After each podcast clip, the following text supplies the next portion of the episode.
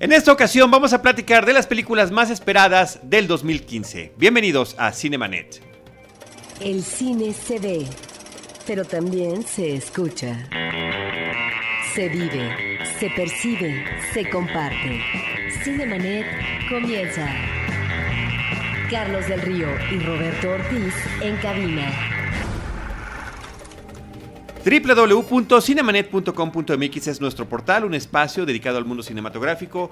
Yo soy Carlos del Río y a nombre de nuestra productora Paulina Villavicencio y de Roberto Ortiz les doy la más cordial bienvenida. En esta ocasión vamos a platicar de películas que esperamos que se estrenen en este 2015.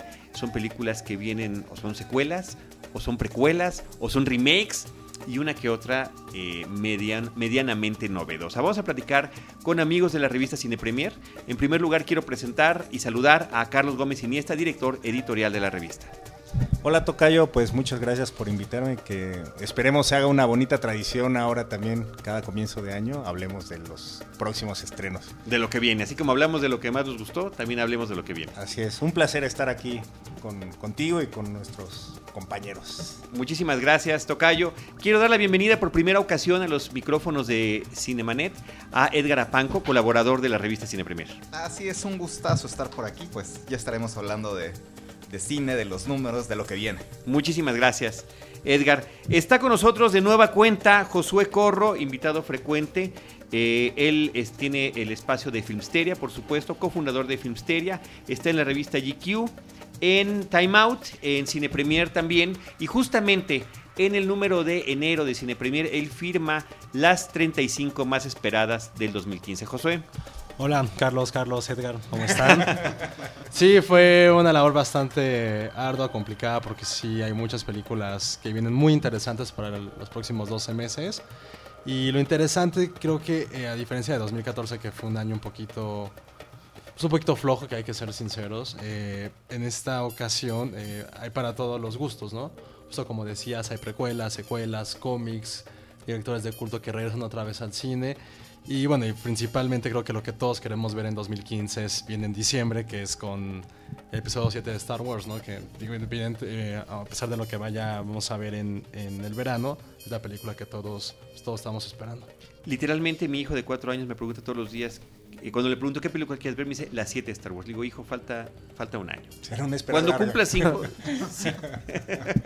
Así que sí, efectivamente, es muy esperada. Pero eh, yo platicaba por ahí con amigos y en redes sociales también de que parece que nuestra infancia no se acaba con este tipo de películas que regresan. Y justamente es el tema también que retoma Carlos Gómez en su carta editorial del número de enero.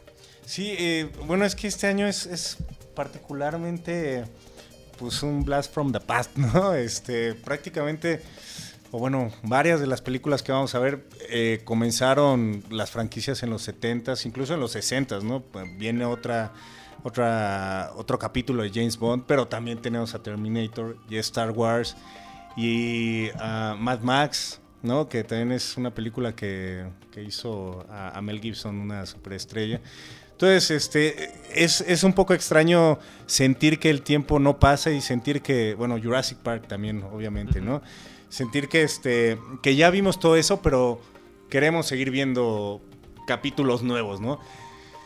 Eh, siento que es arriesgarse, es un arma de dos filos. Sabes que ya tienes un público cautivo, pero al mismo tiempo sabes que puede salir todo mal. Y, por ejemplo, Terminator es una, es una saga que está totalmente manoseada y que después de los primeros dos capítulos siento que ni la serie de televisión ni los otros dos capítulos que, vinieron, que es este La rebelión de las máquinas y Salvación, este, se me hace que fueron pésimas, ¿no? Dos eh, fueron eh, dos capítulos que no aportaron mucho y que sin embargo hicieron que la franquicia se abaratara.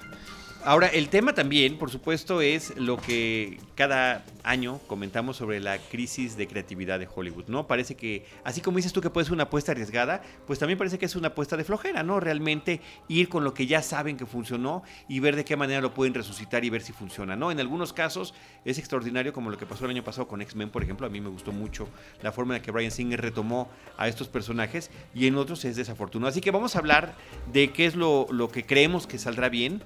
Eh, y eh, digo, no sé con cuál quieres que arranquemos. Edgar, ¿tú qué nos quieres comentar al respecto de este, de este tema?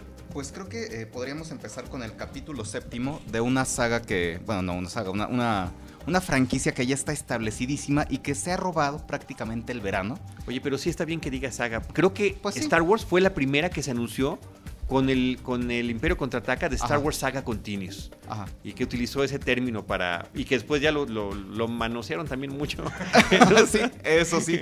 en otros menesteres. Eh, iba con otra un poco menos glamurosa, pero un poco más ruidosa, que es eh, eh, Furious 7, que está para abril, y que ellos prácticamente ya se robaron el verano. El verano originalmente siempre arrancaba la primera semana de mayo, y estos señores ya se encargaron de volárselo y llevárselo para abril. Entonces es una franquicia que en Estados Unidos ha hecho casi mil millones de dólares, a nivel mundial lleva 2.300, que viene con el elenco de siempre, bueno, casi con todos, ¿verdad? Sí. No, no, no con todos. Que, que eso yo creo que le va a aportar, eh, o sea, parte del, del morbo de querer verla, ¿no? O sea, la, la muerte de Paul Walker hizo que el año, en 2014, se retrasara esta franquicia, Sí. bueno, este capítulo, para que pues hicieran los cambios, pues no sé, que se tenían que hacer para que no, no le faltaran al respeto a alguien que ya había fallecido. Entonces, este, creo que eso, lamentablemente, o se oye raro, pero va a potenciar la taquilla de la séptima de Rápidos y Furiosos, ¿no? El morbo, ¿no? Ver la última, la última actuación de este hombre, su última aparición, porque inclusive ni siquiera terminó de filmar la película. Y en México es un exitazo, ¿no? Sea, creo que... Gracias a Cuapa y a Satélite. es como el 80% de la taquilla seguramente. No ofende a nadie, ¿verdad? No, sí, bueno, Un poco, un poco. poco, sí. pero no, no, no, en realidad no. o sea, voy a quitar el portaplacas. ¿no? Muy bien.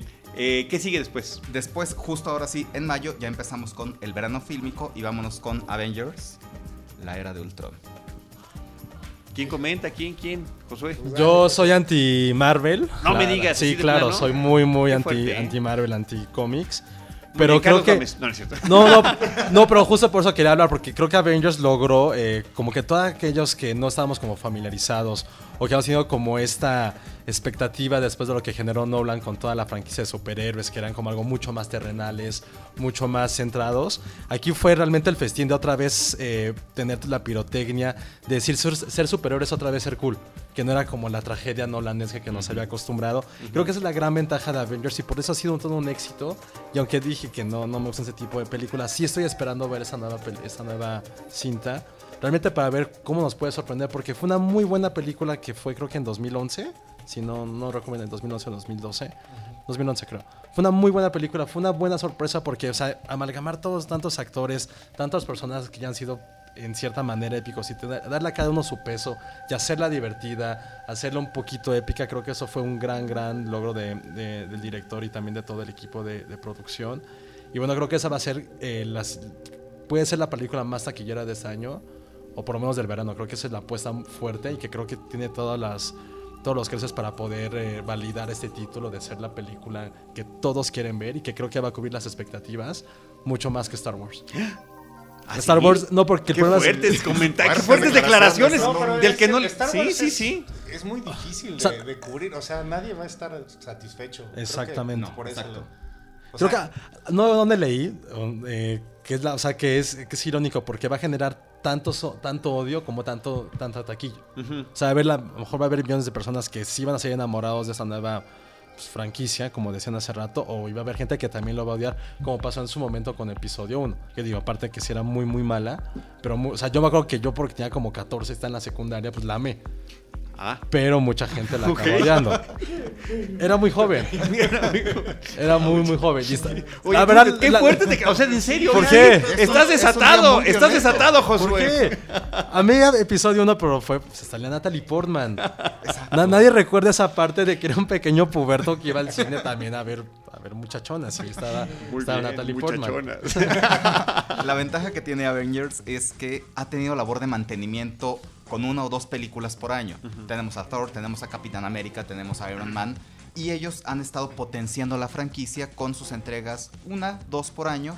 Y eso le ayuda a final de cuentas a que quieras verlos todos juntos otra vez en esta nueva entrega. Eso Sí, aunque, siempre aunque ayuda. es increíble que siendo películas tan disparejas y que tengamos horribles como las de Thor, que me parece que son las peores Sí. del grupo, y que eh, logren reunirlos y que efectivamente funcione, como estaba diciendo Josué, con ese humor, con ese... es- son unas películas desenfadadas que realmente resultan muy divertidas Sí. y muy vistosas. No, va a sonar tonto, pero estaba platicando de esto, que Avengers es un poco como la Copa del Mundo.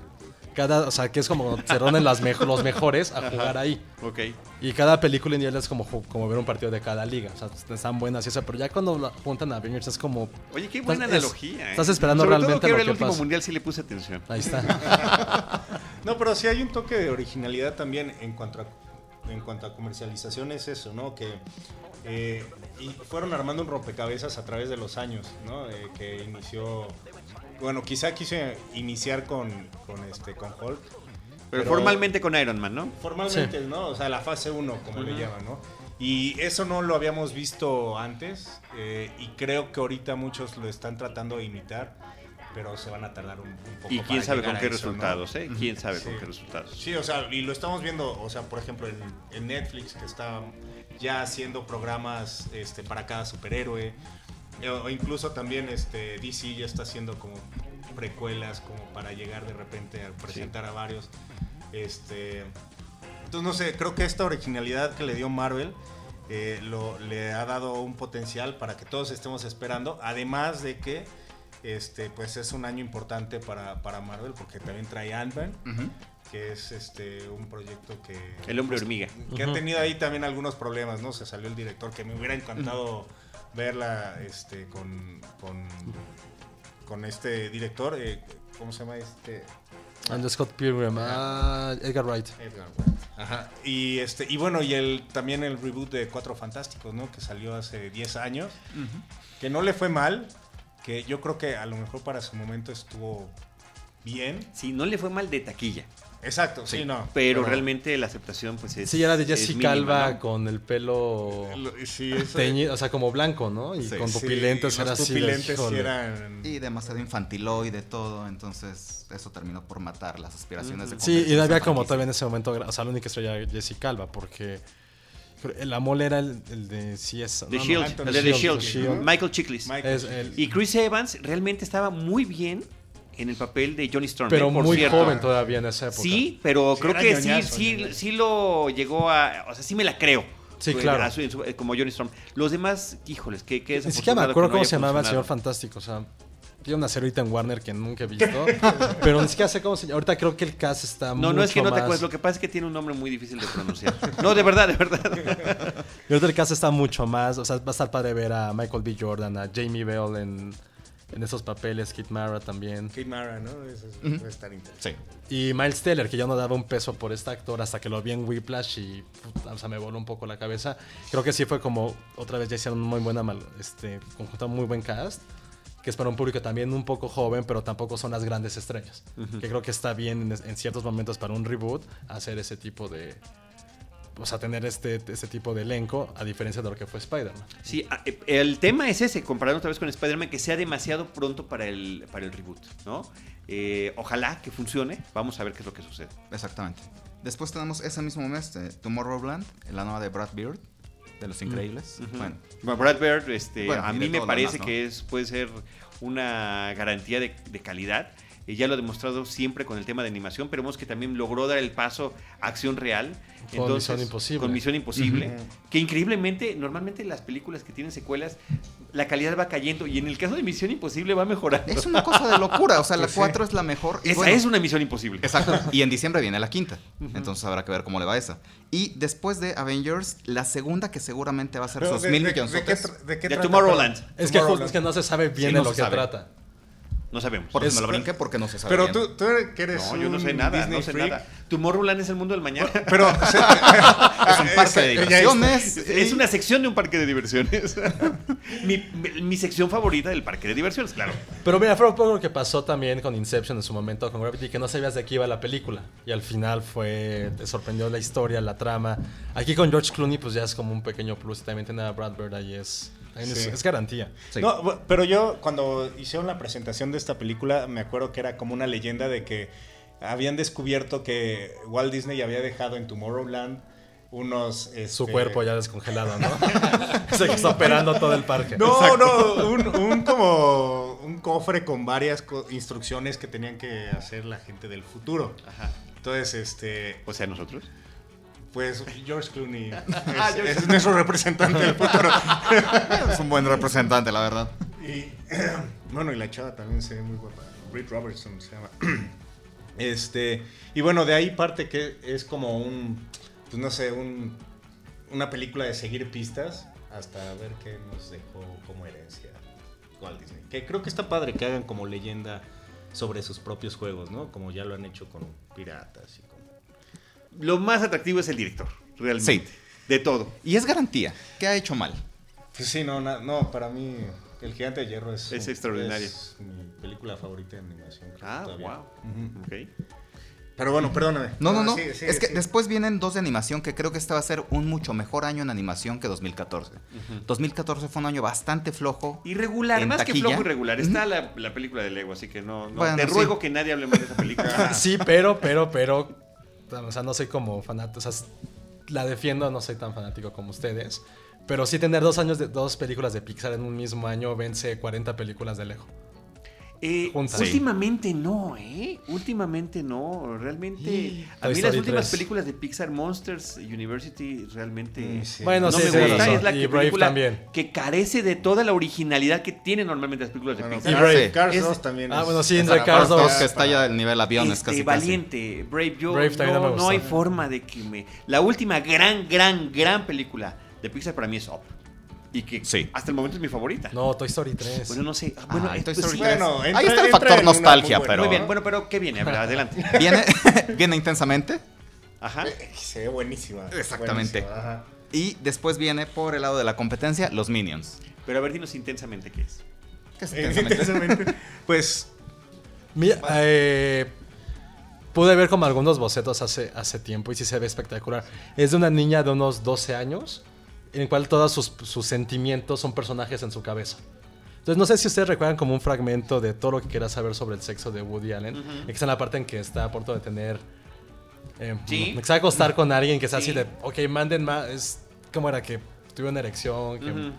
Toda esa parte que hay gente que, que veía como personajes que controlaban estas funciones del cuerpo. Sí. Aquí va a ser exactamente igual, pero Que hubo una todo. atracción de Epcot que era similar, ¿no? Donde estaba el cerebro de un niño, de un adolescente, que iba manejando su cuerpo. Todas las emociones. Todas las Exactamente, emociones. la furia, el no, enojo, Y aquí la ira. saca- corazón. Exacto, y aquí es exactamente igual. Ok. Es como es esa premisa de cómo explicar los cambios de, o sea, todos los cambios de la pubertad que estás experimentando en una película. Creo que es muy ambiciosa y el director es el mismo de Monsters University y Mon- bueno, perdón, Monsters Inc. que es Speed Doctor, que también creo que Monsters Inc. es una belleza. Sí, O sea, es es. muy muy original y creo que ve bajo esa misma tendencia y sí es la apuesta fuerte en el cine de animación de, de 2015. Ok.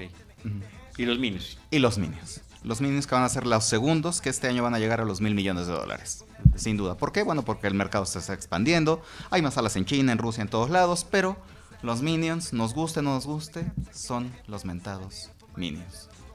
Venden Que porque no, que- venden. ahora, el tema es que no siempre los spin-off funcionan. Los Sí. Hay personajes que realmente son súper atractivos si están, si, están únicamente en una parte de la película, que así han funcionado ellos. Los pingüinos creo que lo lograron este año, pero no lo sé, eh, los eh, The Lone Gunmen de Mm. X-Files se les hicieron su propia serie y fue un fracaso Sí. abominable, ¿no? Entonces yo creo que ahí sí este, habría que ver qué sucede. ¿eh? A mí me desencantó muchísimo el tráiler Ujú. de los Minions. El, el tema de que existieran desde tiempos prehistóricos me parece terrible, cuando en mi propia fantasía personal eran producto del laboratorio de Gru.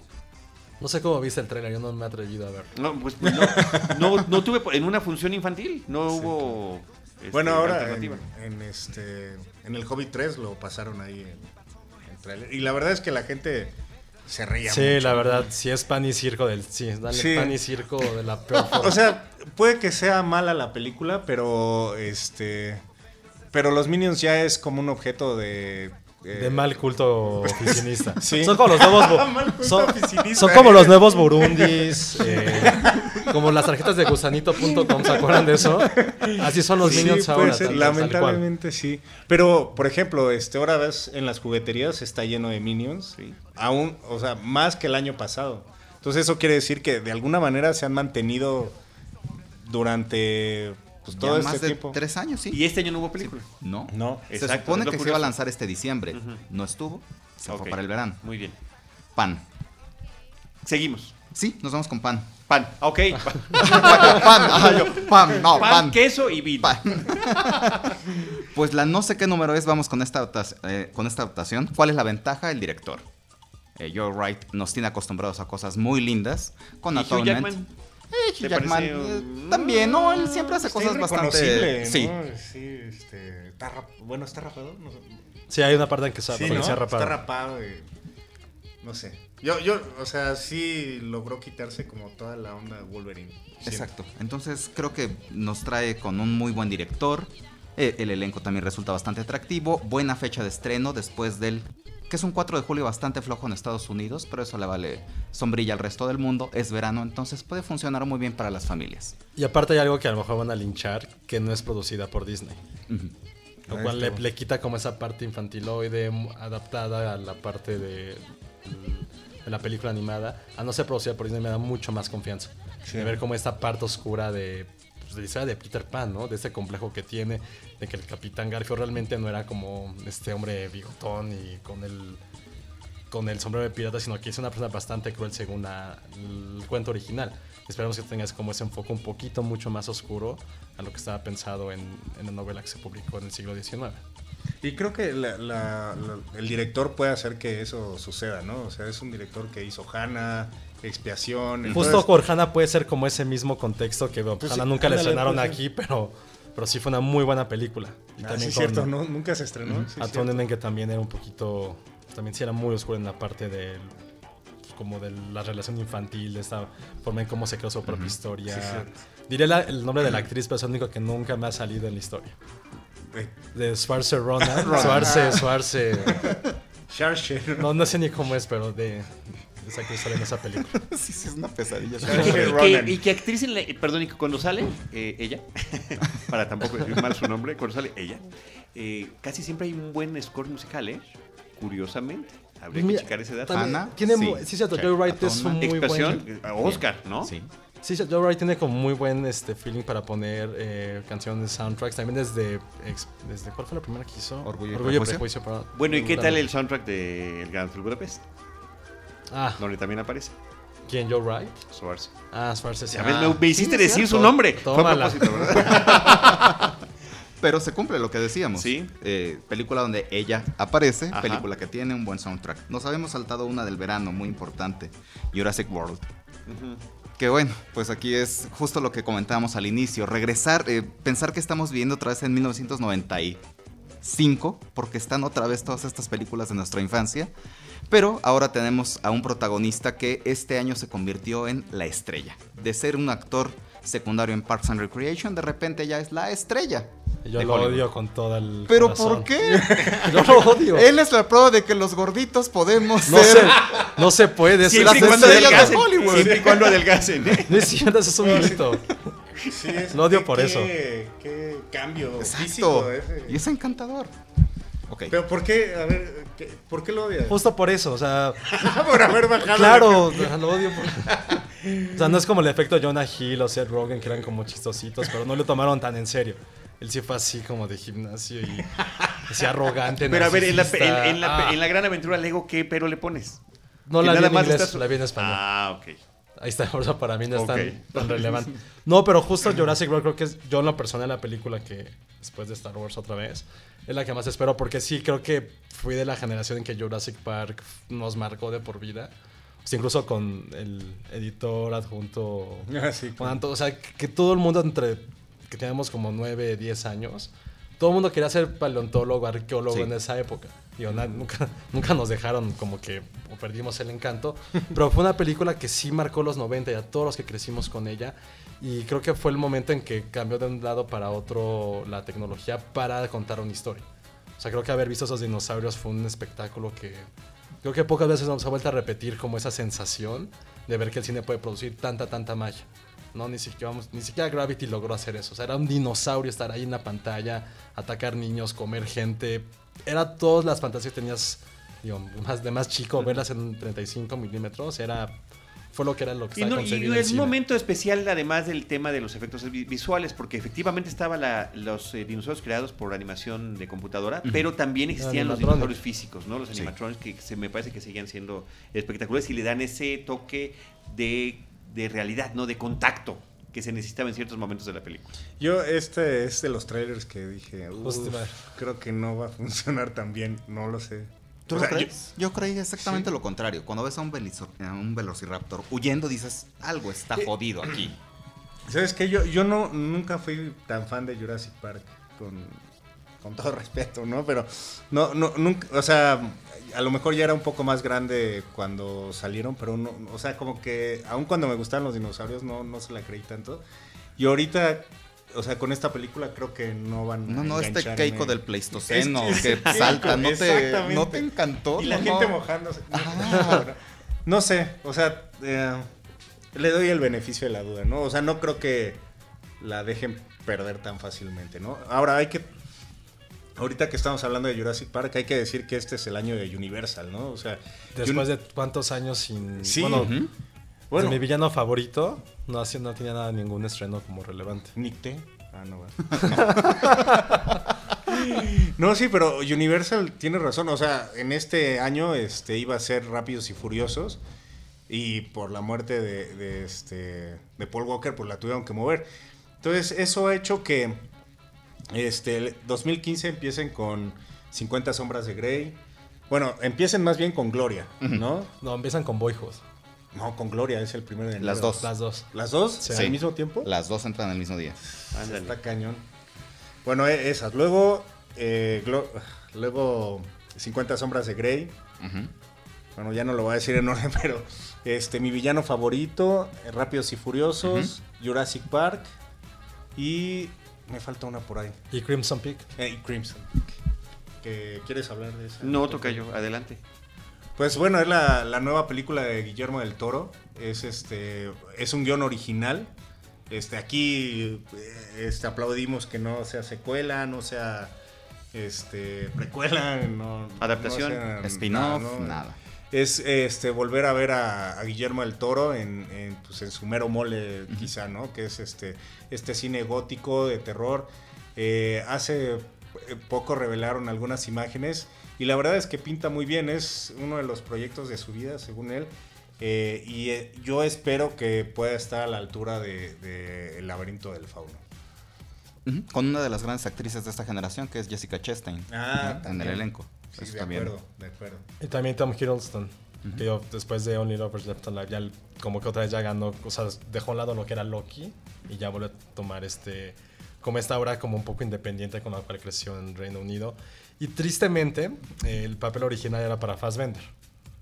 Que por conflicto de, de agendas dijo, pues, ¿saben qué? Le recomiendo a mi cuate... An- Era entre él y Benedict, ya me acordé. Eh, Pero Fassbender era el número uno y les dijo que no podían. Y ya Eh, Benedict Cumberbatch. No, era Fassbender original. Ajá. Dijo que no, iba a ser Benedict, también les dijo que no podía. Y Pues que están haciendo quedó- todo ahorita. Sí, ya. Y justamente ahora que decías eso, eh, de que era original, eh, hace como dos meses Yahoo publicó algo que está bastante, bastante bueno. Que dice que de todas las películas como importantes que han estrenado en los últimos, o sea, en 84, 94, 2004 y 2014, solamente el 25% son originales en 2014. Tómala. Siendo que en el 84 eran el 60%. O sea, hablando entre spin-offs, eh, precu- secuelas, precuelas, franquicias, eh, remakes, solamente el 25% de lo que hay ahorita en Hollywood es material original. Y por lo que estamos platicando, no me sorprendería que ese porcentaje baje aún más en el 2015. Así es, este año, tan solo en 2014, de las 25 más taquilleras, las únicas que se salvan por ahí son Interstellar y eh, Buenos Vecinos. Son las únicas Wow. de materiales fue completamente bien, originales. Increíblemente bien. Más de 300 millones en el mundo. O sea, otro hit para hacer Rogen, que es como un caballo negro, ¿no? Como que nadie lo pelamos mucho, pero ahora con la interview que rompió récord, ahora 15 millones juntó en línea, ¿no? Me parece. Este, y bueno, con este, buenos vecinos. Este, pues sí, es alguien que pues, hace dinero, ¿no? Nos guste o no su, su tipo de comedia, pues ahí está, ¿no? Exactamente. Sin saco, parte 2. Después de este pequeño eh, bache, fracaso a nivel tanto creativo. O sea, creo que aquí quedó demostrado que no todas las últimas partes de un libro las tienes que dividir necesariamente en dos. Fue una mala herencia, de, la de las pocas malas herencias que nos dejó Harry Potter, es que el último libro se tenía que dividir y después lo hizo Crepúsculo y ahora lo hizo eh, Los Juegos del Hambre y este último eh, libro quedó demostrado que no se tenía que dividir, que tenía que mostrarse como una sola película. La taquilla evidentemente se contrajo en Estados Unidos, también tuvo una contracción a nivel mundial, pero bueno, seguramente se recuperará para esta última parte que viene justo un año después de la anterior. Donde continúa, ahora sí, la revolución. En la anterior solo vimos a Katniss echarse una flecha y ya. Ahora en esta esperemos que tenga bastante más acción.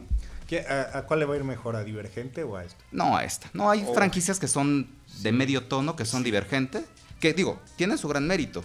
Vienen con un año de diferencia, vienen trepadas una, una, una. Es divergente y The Maze Runner, que también viene Ah, ya la Maze siguiente. Runner también, sí, Pero se le fue mal en taquilla, ¿no? No, les fue bien. hizo- hicieron sus 100 milloncitos, unas 150 y Órale. otras 100 en Estados Unidos. Y a nivel internacional llegaron a los 300. Les fue bastante bien.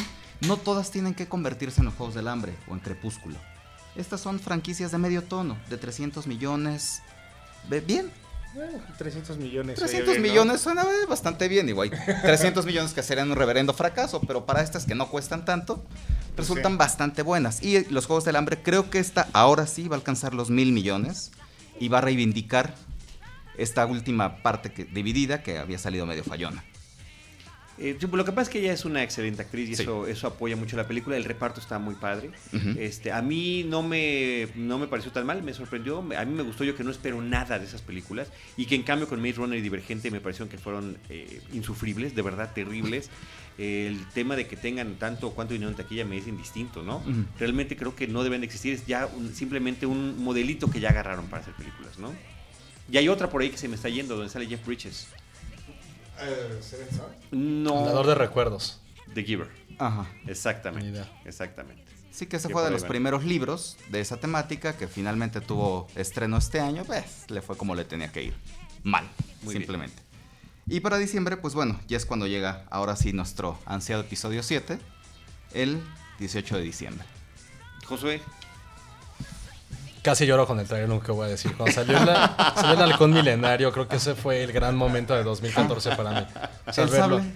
El- también, también yo soy un poco más partidario de los Sith en ciertas partes. Y ver ese triple, bueno, triple, lo que sea cruzable fue también espectacular.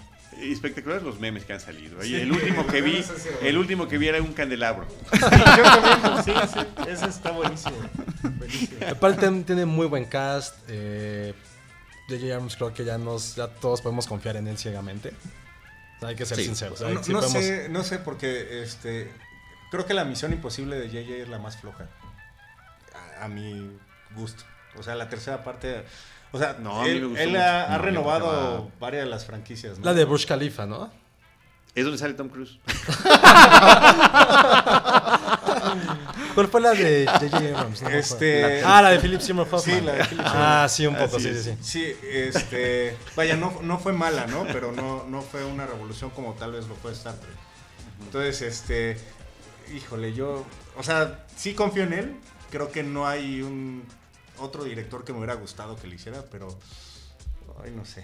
Creo que está. Habrá que está ver. Yo, difícil, yo ¿no? la verdad que no quiero levantar mis expectativas que son gigantescas. Y a la hora de la hora, después de tantos años, este, desde que las películas se estrenaron en el 77 hasta acá, y que de las seis, solamente dos realmente valen la pena, pues está complicado el tema, ¿no? Al mismo tiempo, ojalá que sea la oportunidad, la oportunidad, la gran oportunidad de reivindicar este. Eh, cinematográficamente esas historias que tanto nos han gustado y que tantos elementos tan formidables. Mi casa está decorada de cosas de Star Wars. De ejemplo. ¿no? en particular, no, ese era justamente, ahí es justamente con el tema de los Ewoks es donde empiezan a, a Sí. decaer, ¿no? En Sí. el regreso del Jedi. Entonces, pues vamos a ver qué es lo que sucede. Yo sí voy a entrar vendado. Este es imposible no ver algo, ¿no? Ahí sobre todo no comentó. Yo no quería ver el tráiler y pues es, es, eh, inútil. sí, sí. Inútil. Estás out, ¿no? Oye, a mí me gustaría también comentar este un remake de Poltergeist. Hijo, este se me hace Ah, claro. Sí, necesario, ¿no? innecesario. Innecesario. ese sí no le confío nada. Este, y bueno, siendo que la película, pues sí, realmente es una película de culto. Y cuando yo la vi, sí, me asusté. Este, toda la leyenda que tiene atrás, ¿no? De todas las muertes, que las filmaron en, en un cementerio este, real. Todo ese tipo de cosas, creo que a un remake, no, o sea, va a hacer que la veamos como de plástico, ¿no? Eh, hay otra Paranormal Activity, ¿no? Que también Ah, es... A mí me encanta en Tocayo. ¿En serio? La neta. ¿Por qué? No, no sé, no sé. ¿Qué estabas me, en- pensando? me encantan, me encantan. O sea, me asustan, este, me clavo. Bueno, no vi la última, la, la Latino, ¿no? Este, la de Telemundo, pero. pero, este, me, me gustan, o sea. Y se me hacen una fórmula este, inigualable, ¿no? Un- barata, o sea, 150 mil dólares, ¿no? Máximo para que te estén regresando. Pues no sé cuánto regresan tú. Pero, este... Pero yo sí espero y creo que esta le, es otra de las que atrasaron. Este, y creo que va a funcionar otra vez, ¿no? Es, es raro que la estrenen en marzo. En marzo es una fecha ¿No? completamente inusual. Pero pues bájala. Como dice la canción, pero qué necesidad. Josué, ¿para qué tanto problema?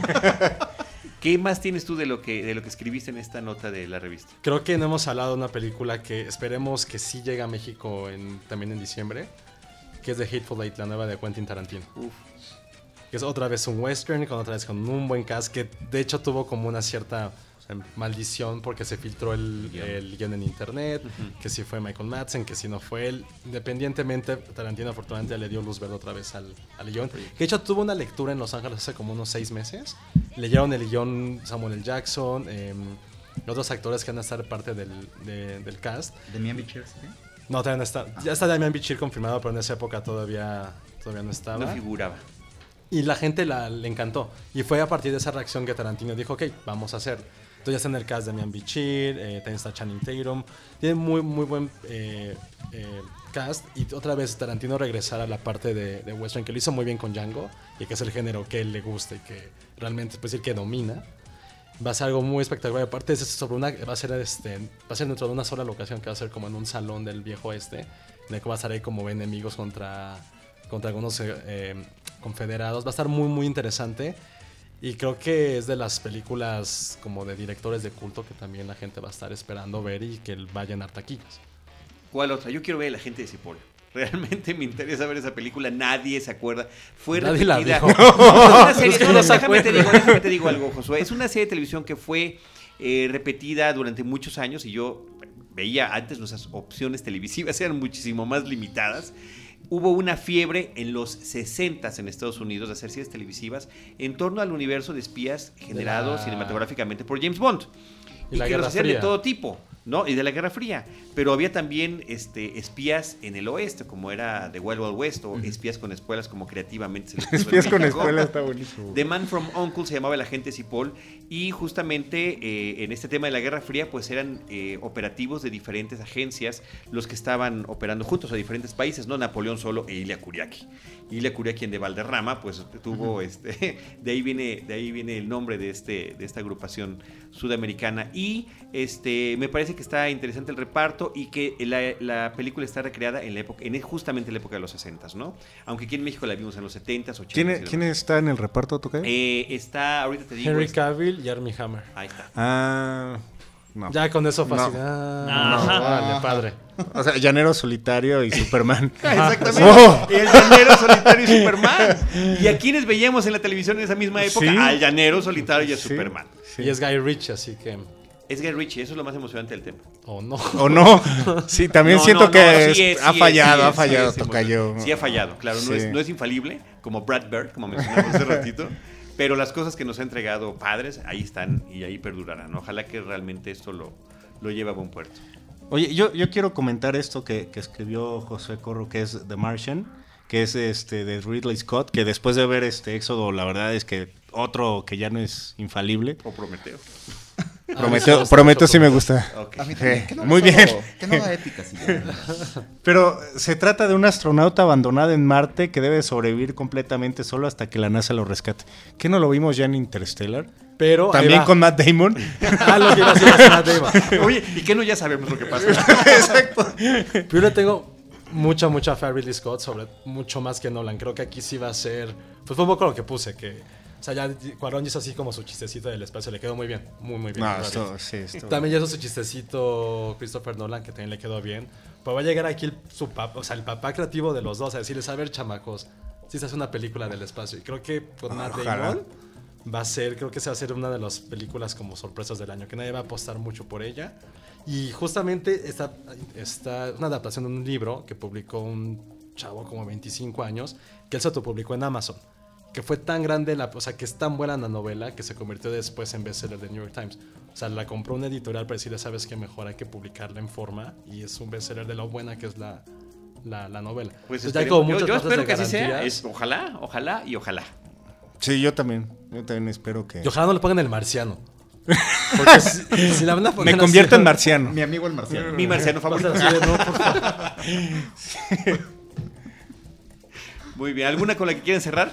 Mexicanas, no dijimos nada cine Ah, a ver, adelante. Pues viene a ver, Gloria. Sorpréndenos. Bueno, pues es que no hay tanto para sorprendernos. Está eso, está kilómetro 31 o 32 o 31.2 o como demonios le vayan a poner. Creo que es 31.5, ¿no? Y el gallo con muchos O como le decían, perdón, o como le decían en, entrega- en los premios Ariel cuando se ganó un premio, le decían, y para kilómetro 13, tal, y para kilómetro 13, tal. ¿De veras? Sí, sí, se notaba triste. que habían visto la película. Deja tú eso, pero no premios. No, por supuesto. Como la- no, los Arieles, mejores efectos especiales. Bueno, seguro sí, sí, sí, eso sí. Maquillaje. Más de uno, ¿eh? Sí. Sonido. Sí, Se como técnicos. cinco, ¿eh? Sí, Pudo haber sido la más única. taquillera mexicana en ese año, ¿no? De hecho, está con el top 10 todavía, ¿eh? ¿Sí? Ya está como en los Sí. últimos lugares, pero sigue estando en Ahí anda con sus ciento y tantos millones. Entonces, kilómetro 30 y lo que sea. Lo- el gallo con muchos huevos, que viene en agosto para los niños. Y Gloria, con la que arrancamos el año el 1 de enero. Que el cine mexicano no se atrevía a arrancar un año desde todo el poder, en el 99. ¿En serio? Ah, ese es buen dato. 2000, perdón. Ahora, lo, lo malo es que eh, lamentablemente, pues Gloria ya se coló a la piratería y, ¿Ah, sí?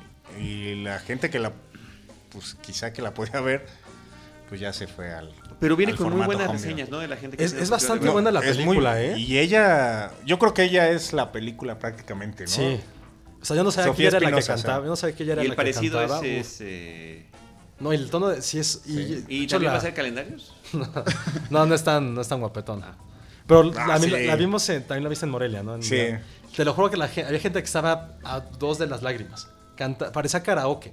Sí. Yo Todo el era mundo- fan de Gloria Trevi, Todo el mundo estaba cantándolas y sí está, y está muy bien este, colocadas las canciones dentro de la historia. Hay a lo mejor una que sobra o dos, pero en general fue una muy buena película, no esperaba nada. Y salí bastante Oye, a mí lo que nunca me, me, me- me pareció extrañísimo y desafortunado es que en el tráiler de la película te pongan el tema de Gloria de la música setentera, ¿no? Entonces como que... Es que ella la canta normalmente en sus conciertos. ¿Ah, sí? con Y esa abre o dato. cierra el concierto. ¿En serio? Sí. ¿En serio? Sí. Ah, mira. Ok, no, no tenía ni la más, ni la más fan. remota fan, idea. por Dios. No, y si, y si eres fan, creo que, o sea, tiene todo, eh, tiene las cosas que quieres ver, o sea, la Sí. producción del calendario. Mariboquita. Mario- Que es Raúl muy guapa- Velasco. Súper guapa la actriz de Mari Boquitas, ¿eh? Sí, Y sí, sí. a Mari Boquitas. Yo dije, wow, ella misma se está haciendo su papel. No me la spoileen, no me la spoileen, ok. Este, ¿Saben qué? Para cuando se publique este episodio, ¿verdad? Paulina Villavicencio, productora, ya se estrenó la Sí. ok, bueno, ya, ya hablaremos de ella más adelante. Muy bien. Oye, pero creo que otra de las que pueden hacer buena taquilla, como las que este, nombraste, es Las Aparicio. Una, aunque eh, ha sido una película que ha tenido problemas de postproducción. Hace poco todavía estuvieron en reshoot. De, de la serie televisiva. De la Ajá, serie sí. de televisión. Entonces yo creo que ya se ha de haber desinflado un poco este pues todo este tren que tenía, ¿no? Este, Pasó mucho tiempo. Pasó mucho tiempo y creo que puede olvidarse un poco, ¿no? Pero es un buen elenco. No son las mismas que salen en la televisión Mm, o que salieron en la en la ¿qué era novela? En la Como serie serie, novela. La serie, ajá. serie novela. Pero bueno, Ana de la Reguera, este, Paulina Gaitán, también muy guapa, este, Liz Gallardo, que ella sí salía. Entonces, bueno, vamos- esperemos a ver qué, pues, qué, no- qué nos da esa película. Y creo que otras interesantes es Güeros, Sí, como toda esta onda festivalera. Sí. Como jaula de oro, ¿no? Que, Exacto. que yo Bueno. creo que para Arieles va a ser como fuerte contendiente. Y eso puede ¿Quién, quién, a- quién me hace fuente con Güeros. Güeros. ¿Contra? No creo que haya quien sea. Sí, la verdad, sí. Ajá, ok.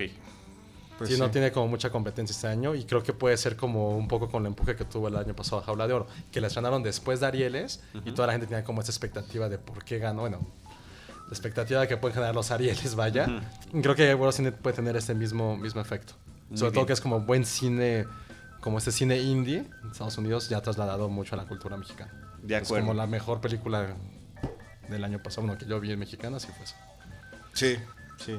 Yo estoy de acuerdo. Pues a- ahora será a lo largo del año a través de a través de los diferentes espacios en los que colaboramos los de Cinemanet, los de Cine Premier y los amigos que tenemos y colegas que iremos comentando estas películas, ¿no? Cuáles nos eh, convencieron, cuáles nos decepcionaron, cuáles nos sorprendieron. Ojalá que sean más las sorpresas, es lo que siempre espero yo, Ujú. que, que los, las tristezas que luego nos provocan. Pero efectivamente, de aquí hasta diciembre Sí. sabremos la verdad. Ojalá y oigamos este podcast dentro de un año y digamos qué mal estábamos. Todas bien. estuvieron bien. Muy bien, ¿alguna, alguna cosa más, Josué? Eh, también el 1 de enero es una de las mejor película que vi en 2014. Y voy a a decir lo que lo mejor que he visto en la década hasta el momento, que es Boyhood. Qué fuertes. Bien, y cierra nuevamente con fuertes declaraciones. Y, y- bien, y Josué, que- bien, que, bien. viene fuerte para el Oscar, ¿no? O sea, seguramente. Tú para el Oscar, para la vida, es, es espectacular. Pero sí, sí puedo dejar así. O sea, lo voy a decir el próximo y voy a decir, ah, tenía razón, Josué. Josué del pasado, tenías razón. sí, Boyhood es una Boyhood. maravilla. ¿Y cómo se llama en español? Boyhood. Momentos de una vida. En serio, momentos de vida. Sí le dejaron Boyhood y tres Ah. puntos suspensivos. Jerry Maguire, amor.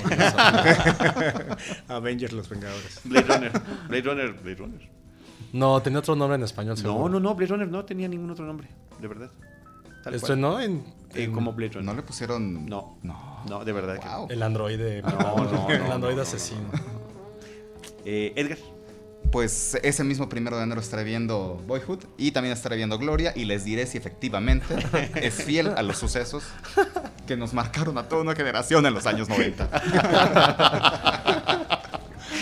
Carlos Gómez Iniesta. Este, pues yo nada me quedo con el morbo de la nueva película de Cameron Crowe. Este, es un director que Sí, toda la sí. vida me ha gustado.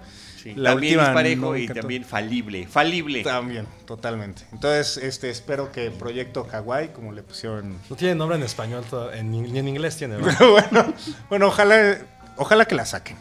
y ya con eso está bien, ¿no? Eh, y ya, lo demás creo que es, es uno de los años que puede ser eh, la, la nueva marca en taquilla en mucho tiempo. ¿no? Muy bien, sus redes sociales rápidamente grande. antes de concluir. Josué Eh, arroba Josué-Corro y arroba y Filmsteria. arroba Filmsteria. Por supuesto. Edgar. Arroba el apanco.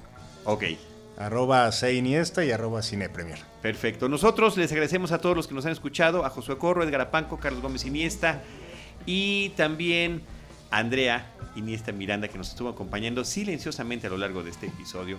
Nosotros les recordamos las redes sociales www.cinemanet.com.mx, facebook.com diagonal cinemanet, arroba cinemanet y cinemanet1 en YouTube. En cualquiera de esos espacios los estaremos esperando con cine, cine y más cine.